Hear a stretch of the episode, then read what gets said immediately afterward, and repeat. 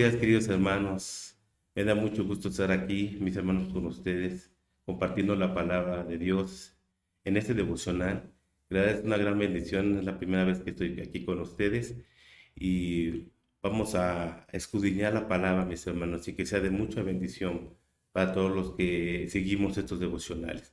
Vamos a hacer una pequeña oración, mis hermanos, para que Dios tome control de este momento tan especial. Señor, te damos gracias porque nos has dado este medio, Señor, para poder comunicar tu palabra, poder dar una palabra de consuelo, de edificación. Gracias te damos, Señor, porque sabemos que tú estás con nosotros en todo momento y la forma de comunicarte con nosotros es por medio de ella, Señor. Te agradecemos y te bendecimos, Señor, en el nombre de Jesús. Bueno, mis hermanos, pues vamos a empezar eh, con este devocional. Eh, lo he titulado Las bendiciones de Dios. Mis hermanos, vamos a hacer un, vamos a recordar un poquito hacia atrás cómo hemos estado estudiando estos libros desde Éxodo, cómo eh, Dios empieza a sacar o sacó con grandes proezas a su pueblo de Egipto. Los empieza a llevar por el desierto y los empieza a proveer de alimento, de sanidad, de enemigos que les querían hacer daño y poco a poco los va llevando, mis hermanos. Claro que hay una desobediencia y tuvieron que estar más de 38 años en el desierto. Pero llega el momento en que Dios eh, va a pasar a la siguiente generación a la tierra prometida, mis hermanos, a que conquisten esas tierras para ellos. Pero los va a empezar a bendecir por medio de sus sacerdotes, que era Aarón y sus hijos. Vámonos primeramente a la, a la palabra de Dios, mis hermanos, al número 6, del 22 27.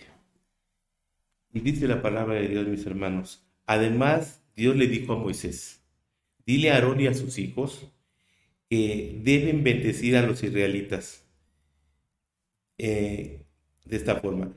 Que Dios te bendiga y siempre te cuide. Que Dios te mire con agrado y te muestre su bondad. Que Dios te mire con agrado y te llene de paz. Cuando los sacerdotes pronuncien esta bendición, yo haré que se haga realidad. Aquí como mis hermanos, Dios empieza a bendecir a esa generación que iba por la tierra que había prometido a sus antepasados. Vámonos también ya al capítulo que estamos estudiando, mis hermanos, que es Deuteronomio 33, 1. Eh, aquí vamos a ver cómo Dios ahora bendice a Israel con su profeta Moisés. Eh, ahora va a ser tribu por tribu, le va a dar una bendición en específico. Vamos a leer la palabra de Dios en 33.1, mis hermanos. Y Moisés fue un gran profeta al servicio de Dios. Poco antes de morir, bendijo a los israelitas con las siguientes palabras. Aquí, mis hermanos, me llamó mucho la atención una bendición que hubo hacia la tribu de José. Vámonos, mis hermanos, a Deuteronomio 33, el mismo capítulo, del 13 al 16. Y la palabra de Dios dice, a la tribu de José le dijo, Dios bendecirá tus campos y nunca te faltará lluvia, ni agua en los pozos profundos. Hasta en las altas montañas Dios te dará todo el año lo más abundantes cosechas. La tierra te dará lo mejor de sus frutos y siempre podrás contar con la bendición de Dios. Tú eres el favorito del Dios que se apareció en la zarza. Esta, esta bendición a esta tribu me pareció hermosa, mis hermanos, porque cómo los empieza a bendecir con que tendrán cambios, eh, campos con abundantes lluvias.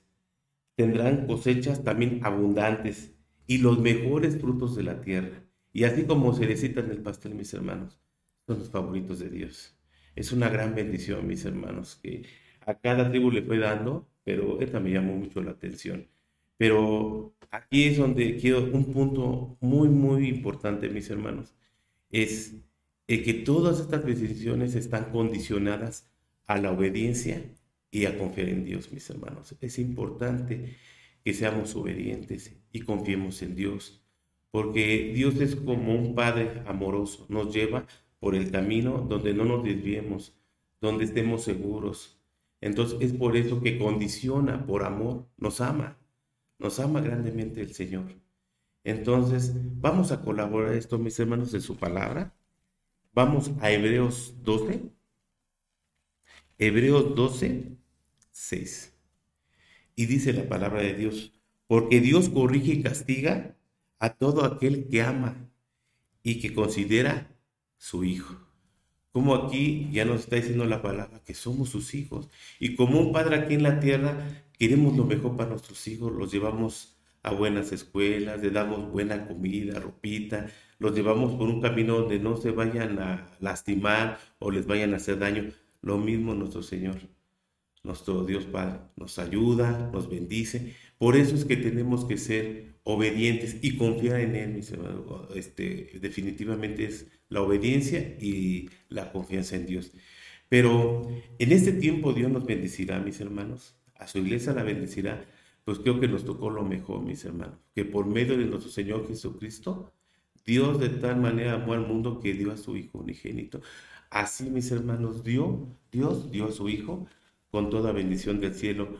Vámonos, hermanos, a la palabra de Dios en Efesios 1, Efesios 1 del 3 al 4. Dice la palabra de Dios. Demos gracias al Dios Padre de nuestro Señor Jesucristo por las bendiciones espirituales que Cristo nos trajo del cielo.